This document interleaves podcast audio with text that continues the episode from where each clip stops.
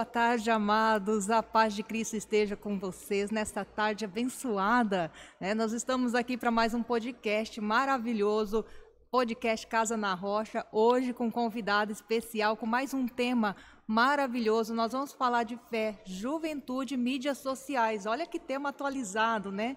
Eu, Roselane Oliveira, estou aqui com o pastor Giovanni, com o Vitor, nosso convidado. Vitor, desde é, já quero agradecer, te dar as boas-vindas. Seja bem-vindo a esse podcast. Muito obrigado, eu que agradeço. Né? E já passo aqui para o pastor Giovanni fazer essa acolhida para você que está nos acompanhando. Olá, pessoal. Graças a Deus, seja muito bem-vindo ao nosso podcast. Desde já quero agradecer o Vitão que vai estar aqui conosco. É Vitor o nome dele, mas todo mundo chama ele de Vitão. Vocês já estão imaginando por quê, né? O homem é pequenininho demais, né? Graças a Deus. Isso. Vitão está aqui pela segunda vez, a primeira vez esteve falando junto com um professor da Unipar, é, exatamente, sobre marketing digital. E hoje nós vamos estar falando sobre fé, sobre juventude e mídias sociais. Ele é um especialista na área, né? Já está um bom tempo estudando sobre isso. Tem uma empresa que trabalha nesse, nesse assunto e também um jovem cristão, né? Está nessa fase da mocidade, o que a Bíblia chama de mancebo, né? Graças a Deus por isso e graças a Deus tem um, uma vida preciosa, está estudando direito, direito, né? Está no terceiro ano de direito, é isso, né, Vitão? Exatamente, se Deus quiser, indo para o quarto. Isso, e logo, logo aí vai estar tá se formando e está enfrentando os desafios de, do exercício da sua fé, do cristianismo e de ser cristão no ambiente acadêmico, no ambiente universitário, tá? Então, tenho certeza que você será tremendamente abençoado Deixa aí da onde você está nos assistindo, o que, que você tem achado desse podcast. Ao mesmo tempo, o, o, quanto, o quanto o Espírito Santo falou seu coração. Vai também compartilhando através das suas redes sociais o nosso link, fazendo comentários, dando joinha, seguindo o nosso canal youtube.com barra prgiovanni. É uma alegria estar aqui com você, querido. Mais uma vez, querido, querida, vocês que nos assistem dos diversos rincões aí da terra. Que a graça e a paz de Jesus esteja sobre cada um de nós. E eu quero começar, como sempre a gente começa, é claro, lendo a palavra de Deus. Esse é um ministério né, do, da Igreja Casa na Rocha, uma igreja que tem Cristo como centro, a palavra de Deus como fundamento, e nós nos dedicaremos aos relacionamentos. Então, esse é o tripé da nossa igreja: Cristo, a palavra e relacionamentos. E nada melhor do que começarmos sempre, como sempre fazemos, né, Rose? Começarmos com a palavra de Deus. E logo que a gente escolheu esse tema, o primeiro versículo que veio na minha cabeça está aqui em Eclesiastes 12, 1, onde o autor aqui, o grande rei Salomão, cheio do Espírito Santo, ao final da sua vida, né, dizem os eruditos, que o livro do pregador, o livro de Eclesiastes, e eh, ele foi escrito no final da vida de Salomão. Salomão meio que faz uma contemplação aqui, uma reflexão né, dos principais assuntos da vida humana, fala muito sobre vaidade, fala muito sobre gerenciamento de tempo, fala muito sobre relacionamento com o Criador, relacionamento uns com os outros, faz uma reflexão acerca da vida. É como se fosse uma pessoa já de idade, um idoso, fazendo uma autorreflexão, uma contemplação sobre os principais princípios que nortearam a sua vida. E ele termina aqui em Eclesiastes 12:1 dizendo: "Lembra-te também do teu criador nos dias da tua mocidade, antes que venham os maus dias e cheguem os anos dos quais venhas a dizer: não tenho neles contentamento. Então, o que Salomão está dizendo, olha, ao longo da sua vida, não só no final dela, mas por toda a tua vida, lembre-se do Criador, busque ao Senhor. Na, a Bíblia diz também em Jeremias 29, né? 13: Buscar-me-eis e me achareis, quando me buscardes de todo o vosso coração. Então é tempo de buscar a Deus, é tempo de nos relacionarmos com o Criador.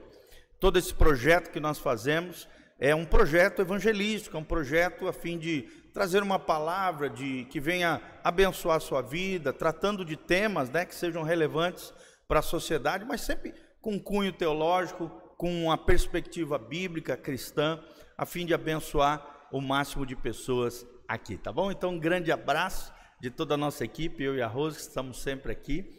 É, nós agradecemos de coração, Vitão, por você estar conosco, tá bom? Eu que agradeço, pastor, pelo convite. Amém. Glória a Deus. Vitor, vamos começar já Vamos lá, então. investigando você, né? Isso. Ai, ai, conta- você é muito jovem ainda, mas conta pra gente como foi aí essa sua conversão. Legal. Bom, primeiro de tudo, né, da minha conversão, diferente do que a maior parte das pessoas gostam de ouvir, cara, foi uma conversão natural. Eu nunca fui aquela pessoa de tá, tá embalada, encher a cara, não, nunca fui. É, só que eu também, ao mesmo tempo, por muito tempo eu só tive na igreja. Certo. Então, basicamente, né, uma, um resumo, assim, minha família sempre foi na igreja e tal. E até os meus 13, 14 anos, eu não necessariamente era cristão. Eu, eu seguia a religião, e até daqui a pouco eu até falo desse assunto, que é, um- que é uma coisa que eu tenho refletido muito sobre isso. Certo.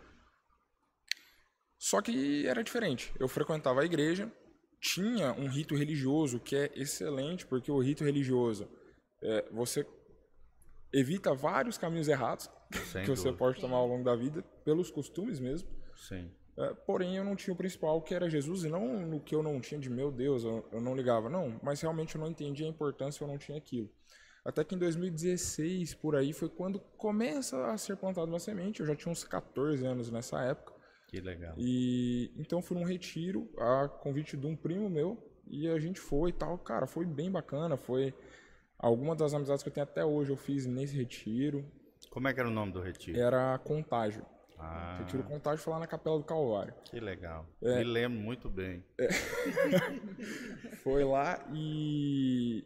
Então, a partir dali, foi uma semente plantada. Eu não cheguei a me Amém. converter em 2016, mas eu comecei a entender, porque quando tu vai num retiro, você está imerso né, em, um, em um Isso. período com Deus ali. Um Então é, nat- ambiente glorioso, é, né? então é natural que até as pessoas falam, não, um retiro, preciso de um retiro para me aproximar de Deus de novo.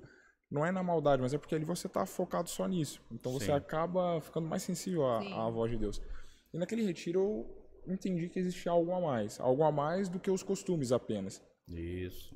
E, e a partir dali, de 2016, e eu comecei a frequentar a- o culto de adolescentes na época e tal. Só que foi fogo de palha, né? Eu fui ali, frequentei uns seis meses certinho, daí eu era muito tímido, não parece, mas eu era demais, tímido demais, não falava com ninguém. E um amigo meu ou outro que eu tinha saíram, não, não estavam indo mais, um, se não me engano, tinha mudado de cidade, e eu fiquei meio sozinho, falei, cara, não vou eh, mais frequentar, e fui aos poucos diminuindo a frequência. Só que em contrapartida, nesse momento, meu irmão começou a frequentar a igreja. E em 2017 eu lembro que eu mudei de escola e eu fui para o Alfa. Eu saí do e fui para o Alfa e daí piorou, cara, porque eu era muito tímido. E eu tinha, sei lá, no Alfa um amigo, dois amigos que tinham outros amigos, então eu não tinha costume de falar com ninguém, era muito tímido mesmo. E, em 2017 ali foi um período que eu fiquei meio afastado da igreja, até mesmo dentro do rito religioso. Embora nunca fui de, nunca fui em festa e tal, mas realmente me afastei completo assim, até mesmo do rito, até mesmo da cultura. Não frequentei a igreja naquele ano, pouquíssimas vezes. Só que em contrapartida, meu irmão começou a frequentar, ir em retiro, ir em congresso, ir no culto, etc, etc. E o meu pai começou a falar: vai também, filho. Ó, antes você ia, você não vai mais. Vai também, vai também, vai também. Só que em 2017 eu não ouvi ele. Só que ele falou ao longo do ano inteiro. E na época, pô, depois você amadurece, você entende. Mas quando está acontecendo, o pai é chato. Só que É depois você vê como que foi, né, bom. Inclusive aí, abraço, pai. Aí, deve estar assistindo a gente aí. Ah, e... Grande abraço pro Valdeci. Grande amigo. E daí ali em 2018, na virada do ano, ia ter um outro retiro, dois anos depois do primeiro que eu fui. O meu irmão tinha feito a inscrição e eu não tinha feito. E daí meu pai falando, ah, vai também, filho, não sei o que lá. Até que um dos líderes da, da, da igreja, que eu, que eu sou membro e tal, pegou e falou, Vitão, ele falou a, a frase que mudou minha vida a partir daquele momento.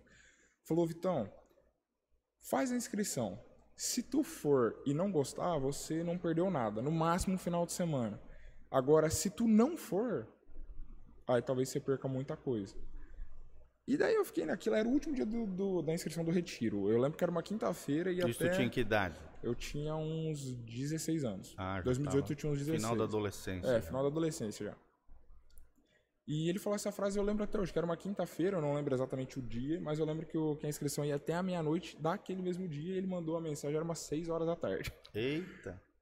E daí eu fui e tal, falei, ah, cara, quer saber? Eu vou. Ah, não, não vou perder nada. Na época eu já tava no segundo ano, tinha, tava indo pro segundo ano, Já estava conhecendo algumas pessoas do Alfa que também iam na igreja e tal. Eu falei, ah, cara, eu vou, na pior das hipóteses, eu fico ali batendo papo. E a partir daquele momento ali, de fato, o Ricardo até falou isso aí, um abraço para ele. Cara, realmente minha vida mudou.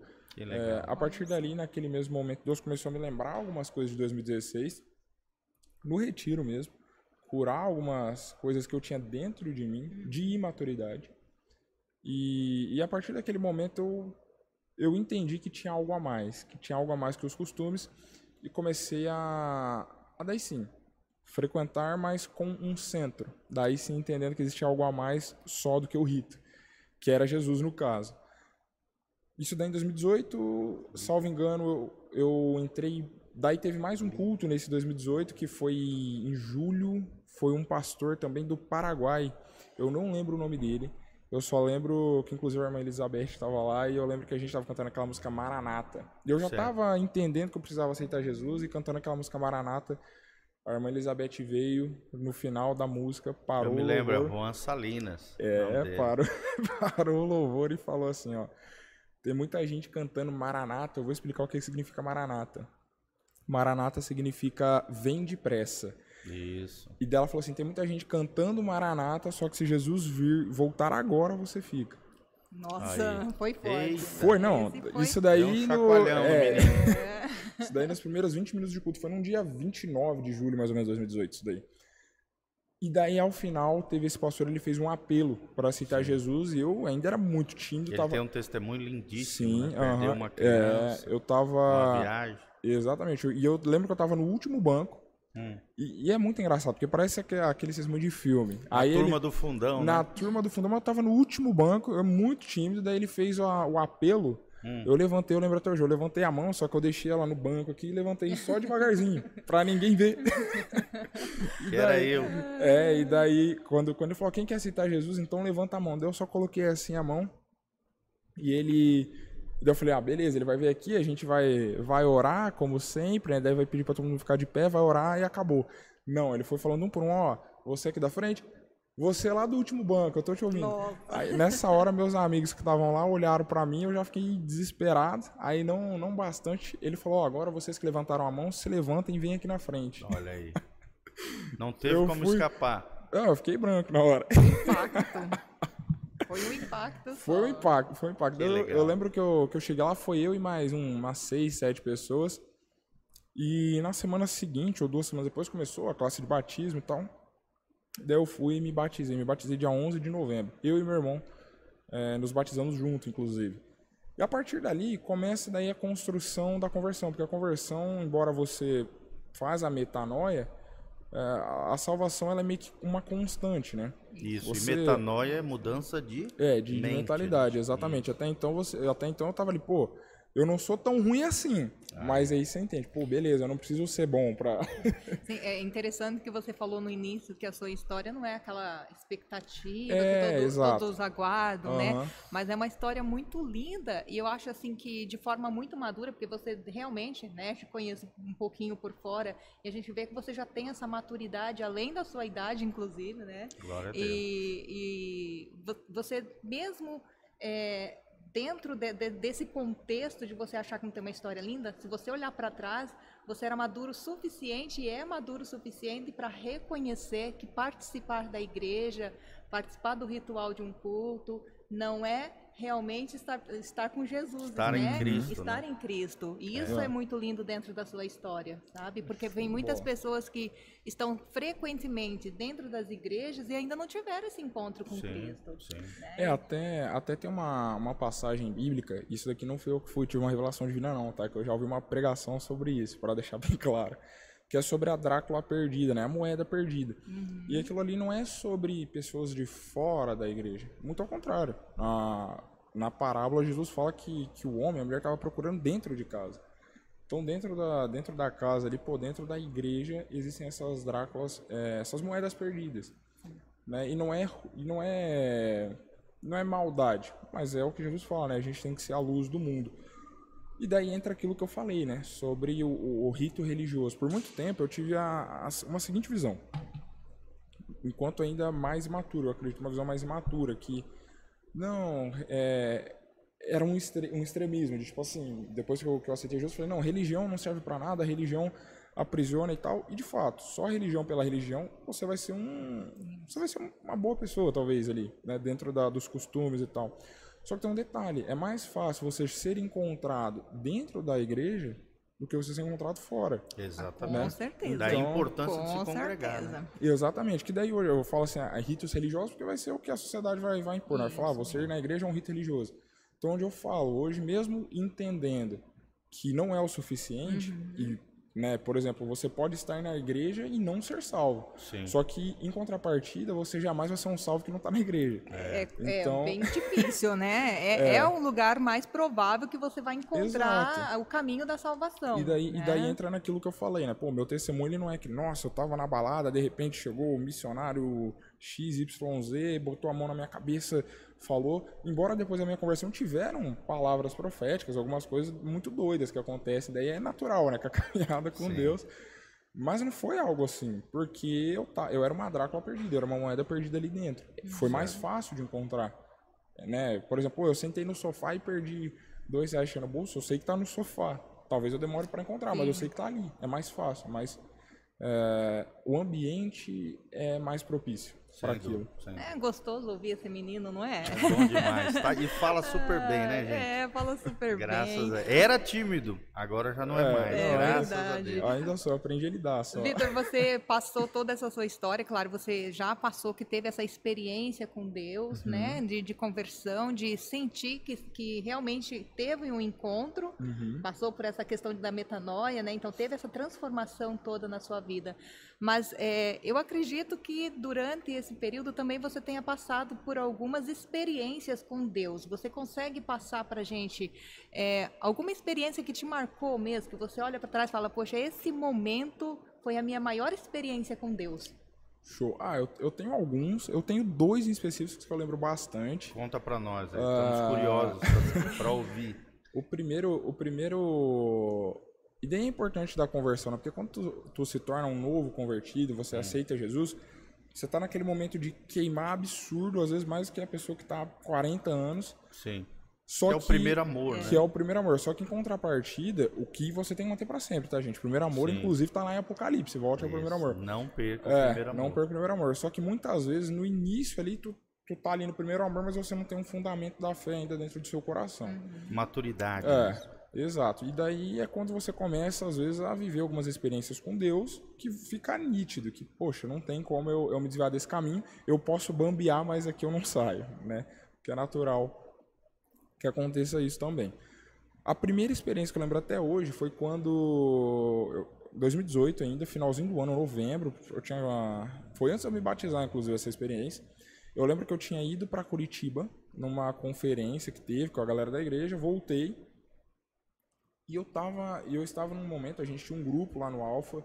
Em 2018 a gente já tinha esse grupo que chamava Atos 29, onde a gente realmente chegava ali no intervalo e dava uma palavrinha de 5, 10 minutos, que era o pouquinho menos que o intervalo, levava um lanche e era aquilo. Era uma um momento de- Devocional. Exato, só que com a galera da escola. Que No- eram cristãs. não só cristãs. No Certo. início começou com o pessoal da igreja, daí a gente foi convidando um, convidando o outro. Olha que legal. Era várias denominações ou só Va- da igreja é. da qual você fazia parte? na na liderança em si era só a galera da, da minha igreja porque ficava mais fácil a nível pastoral né? a gente era só o molecada 16 17 anos então era mais fácil a gente conversava ali semanalmente uma vez por mês com o pastor e ficava mais mais tranquilo mais direcionado Certo. Só que começou primeiro frequentar a galera ali da igreja depois frequentar a galera de outras igrejas e com o passar do tempo frequentar a galera que nem era crente galera Legal. que era de outras Então tinha um cunho evangelístico também. exatamente Não tanto só de edificação da galera. Exatamente. Tanto que, que a gente, lógico, dentro de muitas imaturidades nossas, porque imagina um grupo de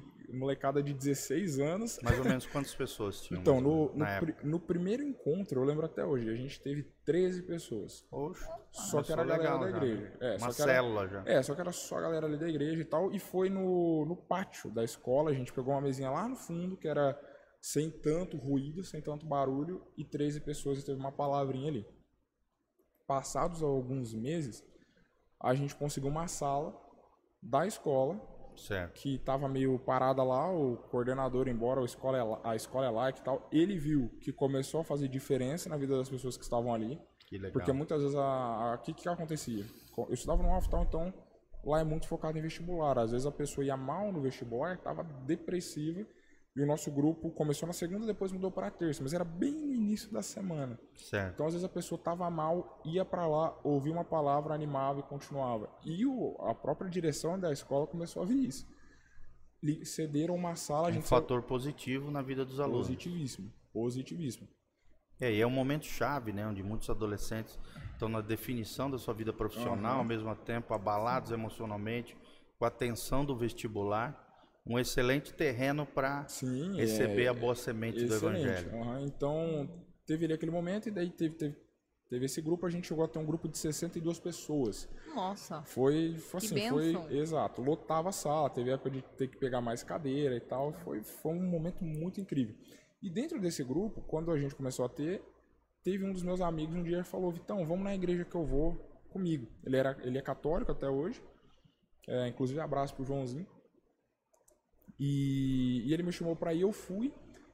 Chegando lá, eu, eu nunca tinha vivido uma experiência dela. Eu tinha acabado de chegar da, da conferência, que eu falei que tinha ido com a igreja. Na mesma semana ele me convidou para ir na igreja dele. Cheguei lá, tinha duas pessoas que ficaram ajoelhadas assim, a missa inteira, ajoelhada, a gente tudo sentado, eles ajoelhados. Aí eu lembro que teve lá todo, toda a missa e tal, e eu saí e falei, João, agora eu quero pregar o evangelho, eu quero ir com você e vamos pregar o evangelho. Eu tava naquela pegada bem evangelística nesse momento. E, e a igreja era ali atrás do corpo de bombeiros. Eu lembro que eu saí da, do salão que era a igreja, tava dando uma volta no quarteirão com ele, crente que ia aparecer alguém, eu ia pregar, essa pessoa ia aceitar Jesus. E ali no na quadra do Detran, então você sabe que ela é meio que um triângulo, né? Eu saí de, um, de uma ponta do triângulo, fui até lá embaixo no Hotel Caiuá, fui voltando e ninguém, ninguém, ninguém, eu não ouvia Deus falando, não sentia nada e tal. Até que faltava um banco e acabava ali, ia acabar a volta e tipo assim, eu falei, ó, João, a, a minha promessa, João, a gente vai dar uma volta e a gente vai pregar pra alguém. No último banco, antes de virar, tinha os dois que estavam ajoelhados. Um deles eu conhecia, que era o Rafael, eu conhecia inclusive desse grupo da escola que ele frequentava. Eu falei, ô Rafa, e aí, como que tu tá e tal? É, Era Pedro, aliás. O... E daí tinha o outro que eu não conhecia, que era o Rafael. Daí ele falou, ah, cara, esse aqui é o Rafael e tal. Eu falei, ô, prazer conhecer. Aí eu ainda perguntei, falei, gente, vocês ficaram aí ajoelhados a missa inteira, vocês não estão com dor no joelho, não? E daí eu lembro que o Pedro falou assim, o Rafael era tímido igual eu. Aí o Pedro pegou e falou assim, Vitão, na verdade, cara, o Rafael, ele não tem cartilagem no joelho, ele perdeu a cartilagem no joelho faz um ano. E ele chegou aqui, ele, enten- ele diz ele que ouviu do Espírito Santo que era pra ficar ajoelhado. E daí, cara, veio a frase, eu falei a frase que um novo convertido nunca pode falar na vida, principalmente se é tímido. Posso orar por você? E daí ele aceitou. e daí eu não sabia o que fazer, né? É, e eu lembro que eu coloquei a mão no joelho dele, orei, falei, não, senhor, cura e tal. Aí eu terminei de orar, olhei pra ele e falei, e aí, cara, melhorou? Daí ele olhou pra mim e falou, bicho, tô sentindo dor igual. E o, o, o Pedro e o, o João, que era meu amigo, me olhando meio assim, e eu já vermelho. E ele falou, não, cara, tá doendo igual e tal. Daí eu falei, ah, deixa eu orar de novo então. Aí eu lembro que eu orei de novo. Olhei pra ele, ele olhou no fundo do meu olho assim. Eu falei, e aí, melhorou? Ele meio assim, falou, cara, posso ser bem sincero? Eu falei, é, não deu, né? Ele falou, eu não tô sentindo mais nada. Glória a Deus. E começou a dar uns pulos de uns 4 metros de altura. Nossa. Saiu correndo, esse Pedro pulou atrás, porque ele era bem amigo dele, ele sabia que não conseguia fazer aquilo. É, e esse foi um, foi um milagre assim, que eu presenciei Que na minha vida. Só- Através da tua vida. é, através da minha vida ali. E, e foi um fundamento do, no meu coração que eu Claro. fiquei, tipo assim, eu Que falei, cara, é, né? não, não, não tem como fugir, né? Não tem, não tem o que fazer. E daí eu vendo aquilo, o João vendo aquilo ficou, ficou incrédulo, o Pedro também. Depois o menino voltou a andar de bicicleta, de vez em quando eu vejo esse Rafael na rua, ele me cumprimenta e tal, a gente virou meio que colega, sabe? Que legal. E uma segunda experiência que marcou muito, e daí entra um pouco mais. Essa daqui foi mais imediata, né? Eu saí da, da missa, teve ali, eu vi a pessoa, orei e aconteceu. Essa outra já foi mais uma palavra um pouco mais profética, que demorou cerca de três anos para começar a se cumprir. que foi em 2019. Inclusive, o pastor João estava comigo quando a gente foi na missão lá em Autônia. Sim. Eu lembro que a gente chegou na quarta, se não me engano, na quinta, que foi o dia que teve o culto lá na, na- no refeitório e tal, que foi o pastor Martins. E daí, ao final deste culto, teve um momento que ele chamou os adolescentes, na época eu tinha 17 anos, então eu era adolescente, ele chamou a gente ir lá na frente. A gente começou a ajoelhar, orar e tal, e, algum, e os líderes de São Paulo, de, de Moarama que tava lá, de Autônia, começaram a orar pela gente. E eu lembro que veio um de São Paulo que eu nunca vi na minha vida, o Seba. Nunca tinha visto o cara na minha vida. É, é- não tem como. Meu Ele- amigão. e eu tinha acabado de chegar, porque a gente chegou na quarta-feira, o culto foi. Eu acho que foi na quarta noite esse culto. Ou seja, era impossível ele saber qualquer coisa da minha vida. E eu tava orando por alguns, algumas coisas específicas faz um mês já. E ele chegou e começou a falar: Olha, você tem. Eu, eu lembro até hoje, ele falou: Você tem um chamado para a juventude, é, você tem orado pelos seus amigos, e Deus falou: Vai, os campos estão prontos, seu chamado é juventude mesmo, e Deus vai começar a resgatar os seus amigos. Isso daí em 2019, isso daí numa quarta-feira. No sábado, era o último dia dessa, dessa mesma missão, era o último dia que essa igreja de São Paulo ia estar lá, eles iriam depois do almoço embora, uma coisa assim. Isso. E teve um culto no sábado de manhã. E outro cara de São Paulo também, o, o Roberto daí, que era, eu acho que ele era o líder de jovens, não, não lembro. É o vice-líder. de É, o vice-líder, né? O, era o pastor Johnny, né? O O líder, pastor né? Johnny era o líder. É, daí eu lembro que eu tava lá na igreja, daí, daí foi na igreja esse culto, tava, é, a missão finalizou numa conferência, tava tendo uma conferência cheia de gente, e esse Roberto lá na frente, e eu lá no fundo, tímido lá no fundo, né, tímido só fica no fundo. De repente ele levantou lá da frente, ele tava ajoelhado orando, ele levantou e veio na minha direção reto, tipo assim, não, nem parou no meio do caminho, ele veio, levantou e veio. Falei, nossa, lá vem. E falou a mesma coisa do Seba. Daí eu falei, é, daí não... não não vai- Confirmou, né? É, não, daí não tem como Duplo negar, né? chamamento já É, era. não, daí não, não vai ter como negar. Só que isso daí foi em 2019. 2019, voltei nada. Os amigos tudo louco ainda. voltei Nossa. nada. Ah, 2020 também nada. 2021 começou a ter um primeiro detalhe. Uma menina, é uma das minhas amigas mais antigas lá do Adventista que eu conheci no pré-4, quando eu entrei lá Nossa. a Amanda. Ela, por coincidência, baixou o TikTok em 2020, começou a ver algumas coisas é, no TikTok e tal, começou a apare- aparecer conteúdo cristão, ela começou a ler a Bíblia. Daí em 2020, mais ou menos. Finalzinho de 2000 2020 também. Ela começou a acompanhar um menino que falava só de Jesus e tal, ele usava o TikTok para isso. E começou a conversar com esse menino e tal. Acabou, hoje eles namoram, inclusive, deve estar até noivo já. E só que nesse período ela começou a se converter. E hoje ela vai na igreja, ela se batizou agora esse ano. Cara, incrível. E daí na época eu lembro que, pô, fazia três anos já eu não lembrava. Daí Deus começou a me lembrar, olha, lembra daquilo que eu falei lá em 2019? Então, tá começando a acontecer. Isso aqui foi o primeiro. E foi uma coisa muito louca, porque até 2019 eu tinha contato, que ela estudava no Alfa também, então a gente pregava no Atos, ela ouvia a palavra e tal. E o que eu entendi foi mais ou menos assim, quando eu me afastei, porque foi de 2020 pra frente, eu fui pra faculdade, ela foi pra outra e tal. Só que era uma das pessoas que orava por salvação. Olha que lindo. E daí Deus meio que deixou claro assim, ó, não é no seu tempo, não é do seu jeito, não precisa de você, tá? É eu que faço, pode ficar tranquilo. Mas a sementinha quem lançou foi você. É, né? e daí, cara. E a intercessão, uma hora, Então, Deus pega a pessoa. Só que foi, foi incrível, assim. E daí, junto com isso, ano passado, eu ainda tinha um chamado à juventude. Até então, eu não tinha assumido nada. Foi quando surgiu lá um convite para que eu liderasse uma das, do- das células, né, de adolescentes da igreja. Certo. E daí eu entendi, cara, é chegado o momento. É isso. Ou seja, é, foi uma, um- uma primeira experiência, aconteceu rápido, na hora, eu orei e curou, Isso. Deus curou, e a outra foi uma coisa que demorou três anos, exigiu E paciência. a célula é exigiu- um ex- excelente, que lá é chamado de conexão, né? É, contágio. Contágio, É. contágio, isso. O nome do retiro. É, o nome do que retiro você virou teve o primeiro impacto, né, com Jesus.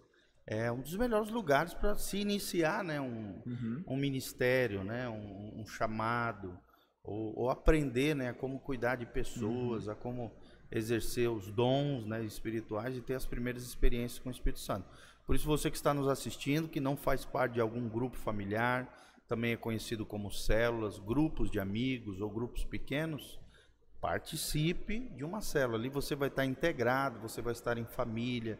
E se Deus te der uma oportunidade de um dia liderar uma célula, você vai ter uma pequena experiência pastoral lá, né? Onde você vai poder exercer os teus dons, os teus talentos, cuidar já de algumas vidas e ao mesmo tempo exercer aquilo que Deus tem derramado no teu coração de maneira tão especial. É, até, até complementando sobre a célula, como é, é muito especial esse momento, porque assim, às vezes você vem na igreja num culto de domingo, tem aqui 100, 200 pessoas. Sim. Você, pô, não, com quem que eu vou conversar, a não sei com aqueles que eu conheço. É. é. só que você vai numa célula, você tem lá um grupo de 10, 15, 20 pessoas. É mais próximo. Sim. É mais fácil. Você consegue, consegue abrir o coração. Você consegue criar amizade. É. E e uma coisa fundamental na caminhada cristã é você ter amizade. Sem dúvida. Porque é aquilo que eu falei, a vida, gente, não Relacionamento. é. Ela não é uma, uma parábola que começa pequenininha, sobe, tchau. Não. Vai ter um momento ali que você vai estar tá mal. Vai ter é, um momento verdade. que você vai estar tá precisando de ajuda. Bem e, isso. E, e, dependendo da amizade que tu tem, você se afunda mais. Sim. Né? Uhum. Então é importante ter essas amizades que E não tem como na vida cristã a gente andar sozinho, né, Vitão? É possível. Rose também. É possível. Nós precisamos andar em família. E Bem a igreja é, é, é uma família maravilhosa. Claro que tem defeito, tem pecadores como eu, como você. Uma hora ou outra pode acontecer alguma situação, porque somos todos falhos, somos humanos. Mas também é um ambiente de amor, de acolhimento, né, de comunhão, uhum. de edificação.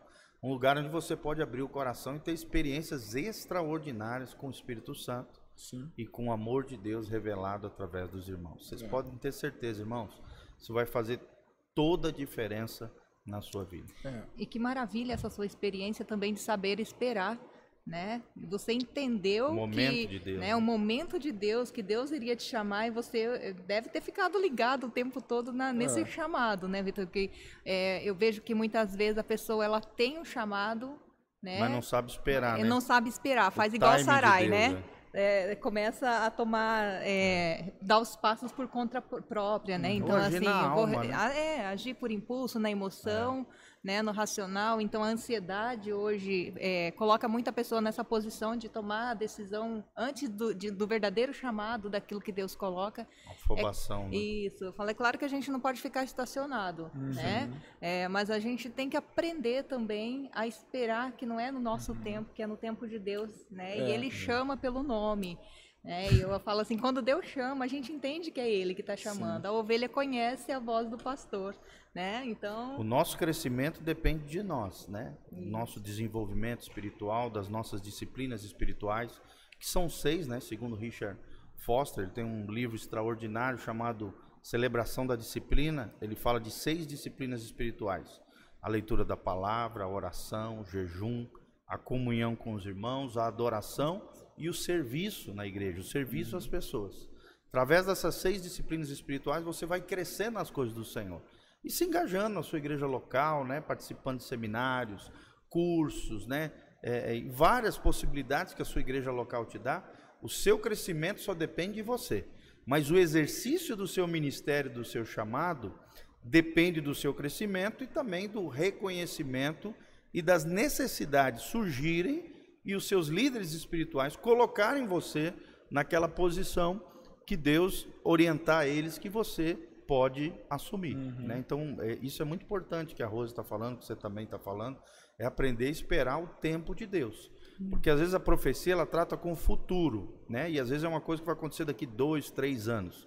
Você já tem que caminhar na direção daquela palavra profética, mas esperar o time, né? o tempo de Deus para que uhum. aquela profecia, que às vezes vai acontecer lá na frente, se concretize na sua vida. Até é. porque é, às vezes é necessário esse tempo, Sim, né? justamente para a gente amadurecer, para chegar lá dentro preparado. Deus vai moldando durante esse período, é, né? É o que eu ia falar, né? Ao longo desse caminho aí de três anos, não vou mentir, teve principalmente com, com relação aos amigos, né? Que eu falava, Deus, o senhor falou, não está acontecendo nada.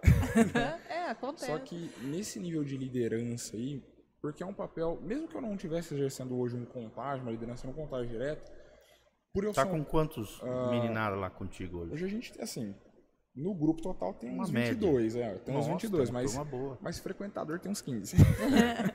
é normal, tá? É, Toda célula que, tem só que, só que eu brinco altos assim, e baixos. É, só que eu brinco assim, só que todos eles vão, assim, é claro, às vezes acontece uma semana ou outra, um não conseguir e tal. Sim. Que é normal. Geral, é, mas geralmente o grupo se junta assim, dá umas 15, 17 pessoas. Que legal. E, só que ao longo desse caminho. Faixa etária de quantos anos? O meu contágio é ali dos 16 aos 17. Hum. E daí tem cinco que tem 15 e um que tem 14. Hum. Mas a grande, então é mais adolescente mesmo. Mais adolescente, é. Entendi. É menos de 18 anos. Tem um só agora que vai fazer 18, ano que vem no inicia. Restante tudo para baixo. É, só que nesse longo, ao longo desse caminho, isso daí que tu falou de maturidade é verdade. Porque, em- embora assim, beleza, Deus falou, eu tinha um pouco de medo também e tal. Só que ao mesmo tempo, e é aí que você tem que fazer aquela autoavaliação é, da maturidade, do, do nível que tu entende já, provavelmente se eu tivesse pego o ministério lá em 2020, teria sido diferente. Por um simples motivo. Eu era imaturo a ponto de talvez querer destaque, querer aparecer mais do que eu deveria. Sim. E isso é natural de jovem. Sim, isso é natural. muito O jovem é aparecido. Do ser Pode humano. O aparecer. ser humano é. Do E o, ser jo humano, o não só do jovem. Principalmente né? pro sexo oposto. É, então, então, exatamente. Então, tipo assim, eu percebo que talvez eu teria não, não estragado a a molecada, mas deixado de dar uma, uma influência mais positiva. Hoje, independente, até mesmo antes de eu assumir o contágio, é, os adolescentes já viam como autoridade. Né? Básico, eu já estava namorando, então eles viam ali, pô, um namoro bacana, que não, era, não é um namoro é, Avacalhado, abusivo, né? exato, e não é aquele namoro cheio de ciúmes e tal, é até um namoro diferente que geralmente os casais eles começam a namorar e se afastam dos amigos e tal. E a Namoro gente- sadio, que não é tóxico. Exatamente. né? Não, é claro, né? A gente tem. é, Fica mais próximo da, da namorada do namorado, só que Claro. você não abandona os amigos. São... Os adolescentes começaram a ver isso também. E tanto que quando eu assumi o contágio, que antes era outro líder que dava, ele saiu e eu assumi esse contágio, Hum. eles aceitaram com naturalidade. Não Que foi bom. algo imposto, foi algo aceito. Então foi muito mais fácil Que bom. né, do que se fosse ah, um nome levantado, ó, agora vocês vão ter que engolir o Vitão. Não. Eles já tinham esse conhecimento Sim. é, ao longo de construção de tempo, né? Então Que tudo bom. realmente tem o seu tempo. Vitor, antes, tempo de Deus. antes de chegar ali no nosso outro, a outra parte do nosso tema, que ainda eu quero explorar você um pouquinho nessa questão das mídias sociais, digitais aí, né? É, eu queria só fazer uma perguntinha ainda, aproveitando esse ambiente escolar, esse ambiente, né, no- nesse Aham. nível da, dessa faixa etária de idade.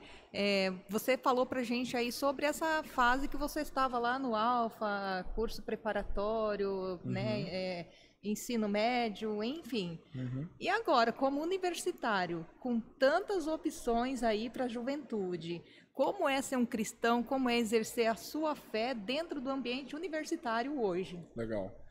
Cara, a universidade, é, ela é uma escolona gigante, ela é uma extensão do ensino médio, gigantesca.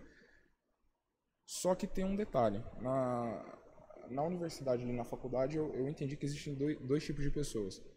Existem os reprodutores de ideia e existem os criadores de ideia. Existem só esses dois tipos. E eles podem transitar entre eles dependendo do assunto. É, o que, que acontece muito? Você entra na faculdade geralmente com 17, 18 anos. E dentro da minha geração, é uma geração que. Eu não, eu não tenho citado, mas eu arrisco a dizer que 80% ou mais das pessoas que entraram da minha idade, até ali agora que estão entrando até daqui uns 5 anos, os pais não fizeram faculdade. Sim. Malemar se formaram. Boa. É, Malemar se formaram. Eu arrisco dizer que é uns 80%. E o jovem, aquilo que eu falei, o jovem ele, é- ele é natural, ele, tem, ele é a flor da pele e tudo. Você entra com 17 anos. E é quando você se depara com os primeiros criadores de ideia, que não Certo. são seus pais, que não, que não é o meio que você convive. E é imposto sobre você, às vezes, um- o título de, de um aluno que já é mais velho, que está contigo, ou às vezes o título do professor, que, que é mestrado, que tem premiação de alguma coisa e tal. E quando ele fala algo, quando ele usa isso já numa maldade, às vezes, de querer derrubar, não são todos, tá? Na, na faculdade na Unipar, principalmente, os professores são 10, cara. Assim, eu tive problema. Problema sim, né? Que eu vi que tinha esses criadores, um ou dois ali, o restante, cara, show, não tenho o que falar deles. Certo. Sempre tem uns polêmicos, né? Sempre tem, mas assim, a grande maioria ali, ali, parabéns, inclusive, para Unipar, que são, são 10, pelo menos até o terceiro ano, não sei os próximos dois. mas, então você tá ali com 17 anos, você entra numa universidade e você começa a ver alguns títulos, alguma autoridade imposta da sociedade, e ele fala algo que vai contra aquilo que você acreditou até agora. O que Ou que que recebeu dos seus ou pais. que né? recebeu dos seus pais, ou, que, ou do seu meio de convívio e tal. E o que, que- o que, que esse jovem ele tende a fazer? Quando é um jovem padrão, vamos assim Sim. dizer, ele tende a tomar aquela criação de conteúdo, criação de ideia como verdade. Sim. Porque ele coloca na balança da- do seguinte tipo, pô, meu pai e minha mãe não, não são formados, o grupo que eu convivo, a galera é muito chucra, aqui não, aqui é o professor top, aqui é o, é o O cara meu fala amigo bonito, É. história. Aqui é o meu amigo legal da faculdade, Tem que, que anda com o carro que eu conteúdo. quero, exatamente. Então ele deve estar certo. E daí começa uma desconstrução de tudo aquilo que você é, viveu até os seus 17, 18 anos. Valores e princípios Exatamente. construídos dentro da tua casa Exatamente. e com as pessoas que você ama ao seu redor. Exatamente. Então você começa a ter uma, uma facilidade de desconstrução desses valores. E você passa a ser um reprodutor de ideia. Tanto que se você E chegar... às vezes até sem entender as ideias. Não, né? às vezes não. Geralmente, Geralmente. 99% dos casos. Por quê? Porque é imposto uma autoridade. É. Que de fato, aquela pessoa, dentro da, do que ela acredita, ela tem autoridade para falar. Sim. Mas a- o jovem ele não tem ainda aquele, aquele meio de ponderar. Pô, será que tá certo? Será que tá errado? Será que eu devo acreditar? Será que o título que ele tem é suficiente para falar isso? Não é. Ele não tem essa crítica. E outra coisa, né, Vitão? Os princípios e valores que nós aprendemos ao longo da vida, nas nossas casas, nossas famílias, na nossa igreja, é colocado como um meio de zombaria Exatamente. ou de manipulação de massas, Exatamente. a- algo a nível de chacota, de zombaria, né? Exatamente. Dentro da faculdade e aí o jovem, como ainda não tem base intelectual, né?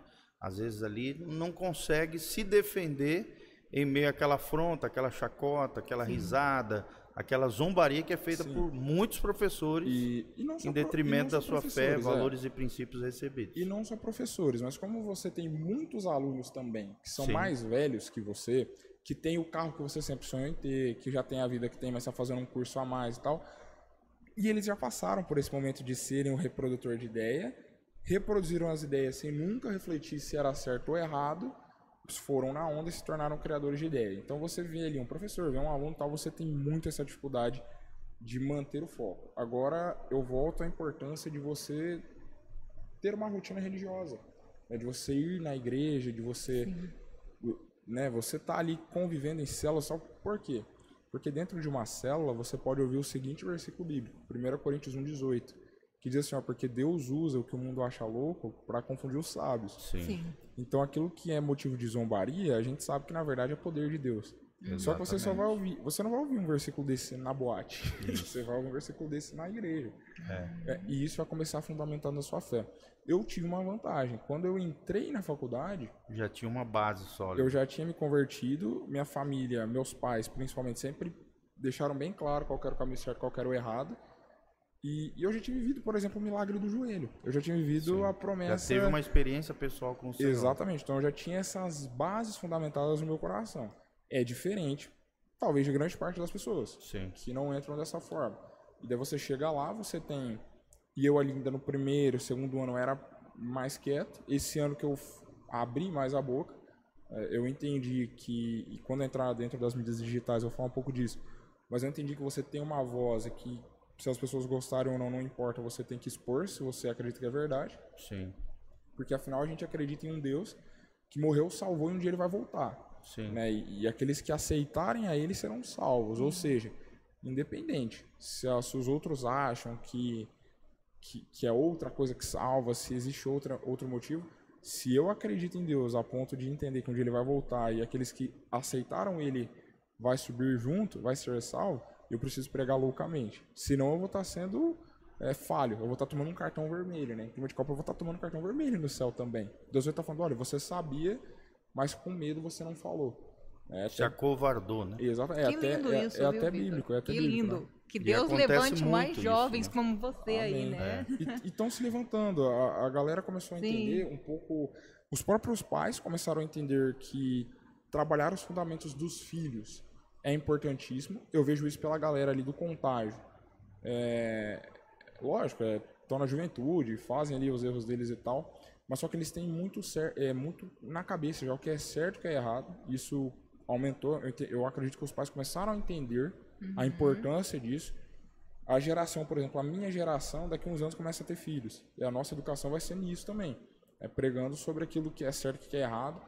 Então, é exatamente isso, né? A transformação que a gente espera, essa quebra de reprodução de conteúdo apenas dentro das universidades e passar a ser um lugar de debate de ideias, onde eu quero que tenha o muçulmano, o cristão, o Buda, enfim, mas que eles debatam as ideias sem um aprisionar o outro, engaiolar o outro e, fazer um complô e virar uma criação de conteúdo e você começar a reproduzir isso. Essa geração vai começar a mudar. Então daqui Sim. uns 15 anos, 20 anos, vai ter os filhos dos, dos filhos chegando às universidades. Talvez a gente tenha uma, se Deus quiser, um panorama diferente. Sim. Só que hoje o que acontece é isso, a pessoa ela chega 17, 18 anos, é muito novo. É uma chega- esponjinha, né? e você chega, geralmente, ainda na minha geração, com pais, familiares que não são formados, e daí o jovem ele tem essa sede de, de querer uma autoridade, ver, um- Querer ver crescer intelectualmente. Exatamente. né? Ver alguém que tem um. Status. Exatamente. Ver alguém que fez cinco faculdades, um- tem um mestrado, ganha não sei quantos mil por mês, não sei o que lá, é estudado, ele acha que aquilo que ele falar É a é verdade do mundo, né? Exatamente. Daí se torna um reprodutor de conteúdo. Tanto que se você chegar hoje no quinto ano da minha universidade, você vai ver que muitas pessoas se desviam no meio do caminho por conta disso. Batem a cara, mas depois, com a Exa- graça de Deus, voltam, acabam voltam, voltando. só que durante faz o estrago ali uns quase 10 anos Se arrebentam É, em vários e- aspectos da vida. e falando de ideias que nem eles entendem porque defendem. É verdade. Então é muito louco isso. Sim. Pegando carona nessa ideia do. O que acontece também hoje, né, Rose, é que com a ascensão do movimento conservador no Brasil, tem se dialogado muito sobre esse assunto. né? Sim. É, E, e- e- e se levantado novas, né, novas lideranças políticas dentro das igrejas também, que se tornaram referenciais para a molecada Sim, sim. hoje, né, de É. posicionamento quanto a valores, a princípios, né, mesmo no meio acadêmico, mesmo num mundo corrompido, hostil, contrário a esses princípios, esses valores, nós já vemos hoje pessoas preparadas, né, jovens, né, um exemplo é o Nicolas Ferreira, o, o- deputado mais votado do Brasil, né? Um menino 24 anos, eloquente, fala bem, né? Cristianismo refinado, teologia refinada, filho de um pastor, é, representando um movimento conservador, vamos dizer assim, lutando, né? Dentro de um posicionamento em, em um mundo hostil ao evangelho e às coisas de Deus. é, é por- Sim. aquilo que eu falei, né? Por muito tempo que eu vi, e eu brinco com meu pai, com, com minha mãe, que, cara, até meus 17, 18 anos, eu, eu tinha risco de, de mudar ali, mas é um pouco por conta disso. O jovem entra na faculdade, a preocupação dele é o futebol de domingo, é, o- é o joguinho que ele vai comprar novo. Eu falo isso porque eu era assim, tá? Eu tô, eu tô falando da minha experiência. Então, eu lembro que no primeiro ano, primeiro ano da faculdade, embora eu já, tra já tava trabalhando ali no fórum e tal, quando veio a pandemia, eu lembro que eu viciei no videogame a ponto de chegar em agosto de 2020 e falei, cara, ou eu vendo ou, ou não sei o que eu faço. Eu- a partir daquele momento minha vida Atrapalha muda, a né? vida do jovem. É, a hoje, partir né? daquele momento minha vida muda, só que o que, que acontece? O pessoal começou a entender que você não precisa ter vergonha de defender a sua ideia, seja ela a mais burra que seja Sim. né? Só que, ao mesmo tempo, nisso, pessoas que têm boas ideias, bons princípios, começaram a perder o medo também. Sim. É, um pouco passa por esses movimentos políticos, o movimento político que, que surgiu no Brasil nos últimos, sei lá, oito anos, Sim. foi crescendo. É, e eu acredito também que é um pouco do avivamento, um pouco não, né? Completamente o avivamento de Deus dando esse espírito de coragem Amém. Pra E igreja. Josué, né? O espírito Exato. de Josué. Amém. para a igreja. Invadir e tomar posse da terra Exatamente. prometida. Sim. E pegando gancho nisso, vamos falar um pouquinho sobre essas mídias sociais. Né? Como que Isso. você acha que os jovens cristãos devem se relacionar com, com as mídias sociais? As mídias sociais, elas, assim como eu estava comentando sobre a universidade e tal, ela é o maior canal que você tem hoje para falar. E você não precisa nem ter tanto seguidor. Se você tiver um Instagram com 50 pessoas, fazer um Reels, colocar uma musiquinha em alta, você alcança aí, sei lá, 10 mil pessoas. Caramba. Pega e, sei lá, o teatro da sua cidade, de Moarama deve caber umas mil pessoas, no máximo. Pô, são, são 10 Vera Schubert, entendeu? Um vídeo. Um vídeo. Sim. Então, Vera Schubert, para quem não sabe, é o nosso centro de é, o teatro eventos aqui é, da cidade, teatro da é cidade. o teatro tá, da cidade. Lembrando que nós moramos em Umuarama, interior do Paraná. É, tá? faz sentido, é, senão... Daqui do interior do Paraná para o mundo. Podcast É, se você Casa na é, Rocha. se, se a pessoa mora em São Paulo, talvez um, um 10 mil dê um teatro, né? Mas, mas, por exemplo, qualquer vídeo que tu posta hoje pega em no mínimo 500 visualizações. Pô, são 500 pessoas te ouvindo. Sim. Né? E você pode entrar ali no Instagram e ver, né? Se alcança ou visualização. É. Pô, é muita gente sendo alcançada em um único vídeo de 30, 40 segundos, um minuto, dois É. que seja.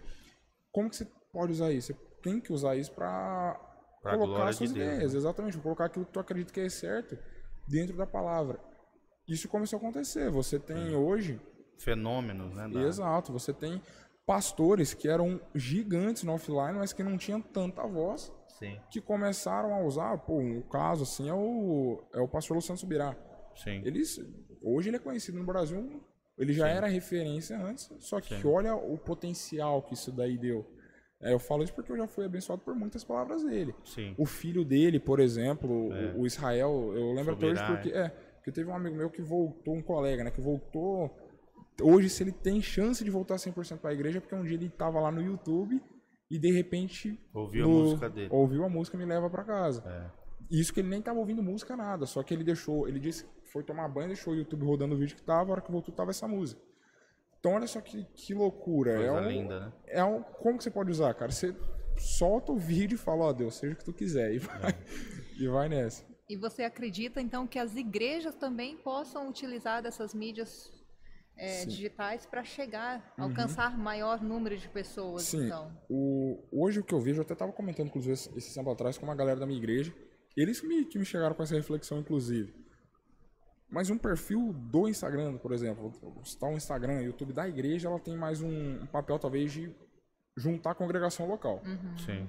Só que em contrapartida, o membro, o pastor, ele tem a possibilidade de, através das redes sociais, alcançar mais pessoas. Sim. Então, olha, olha que Fora loucura. da sua Exato. denominação. É como se fosse um time, é como se fosse um time.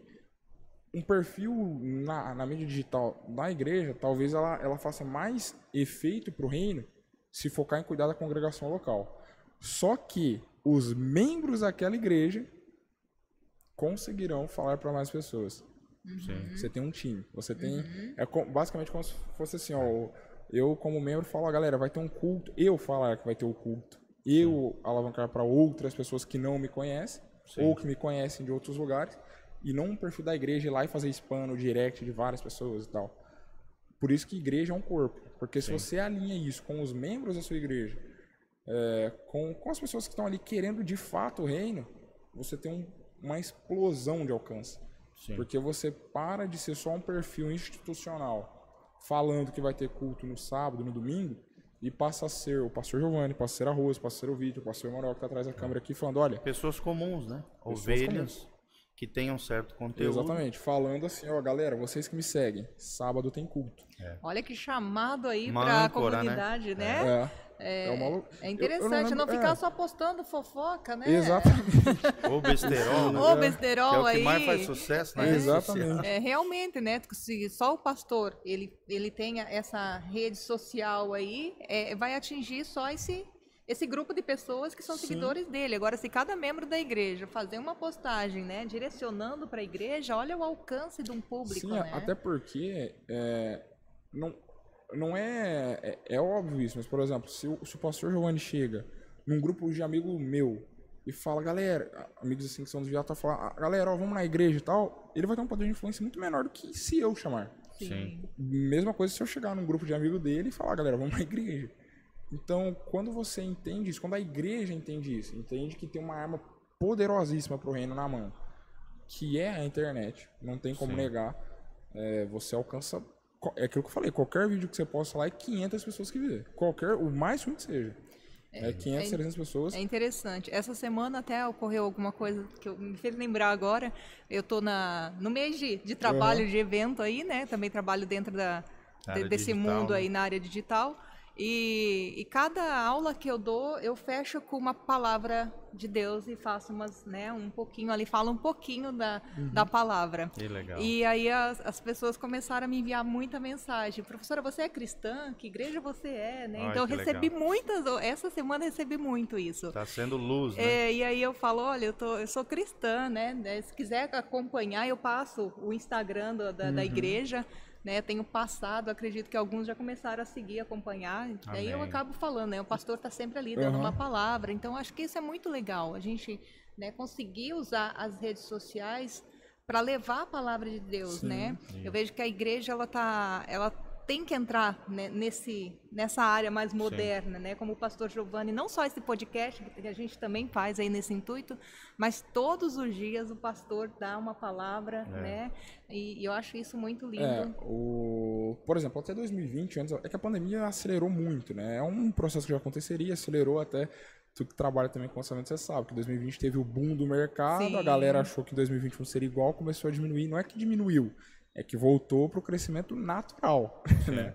E não o, o extraordinário. Exponencial. É, só que até 2020 você tinha muita resistência até da igreja, assim, que são coisas naturais, né? Você, Sim. pô, será que vale Até a hoje pena? tem, né? É, hoje, hoje é bem menos e tal, mas você, até 2020 tinha isso, eu não julgo. Porque Sim. até então você tinha algo meio que desconhecido. Sim. É, pô, como que eu posso usar? Você não sabia. 2020 veio e, tipo assim, você não tinha outra escolha. Não, não tinha o que né? fazer. Exatamente. Ou eu vou criar um grupo no WhatsApp, colocar os membros da igreja, ou eu vou criar um Instagram, enfim, você tinha que fazer algo. Sim. E isso foi evoluindo. É, eu, por exemplo, em 2018 eu já acompanhava muito do- das pessoas que me ajudaram a firmar a fé. Claro, primeiramente os pastores locais. Claro. Óbvio, né? Você tem proximidade, você conhece a vida, você sabe o que está acontecendo, você consegue pedir conselho. Só que ao invés de eu entrar no YouTube e ficar vendo vídeos aleatórios, eu ficava vendo, por exemplo, um Luca Martini. Eu ficava vendo lá um João Paulo do Céu na Terra.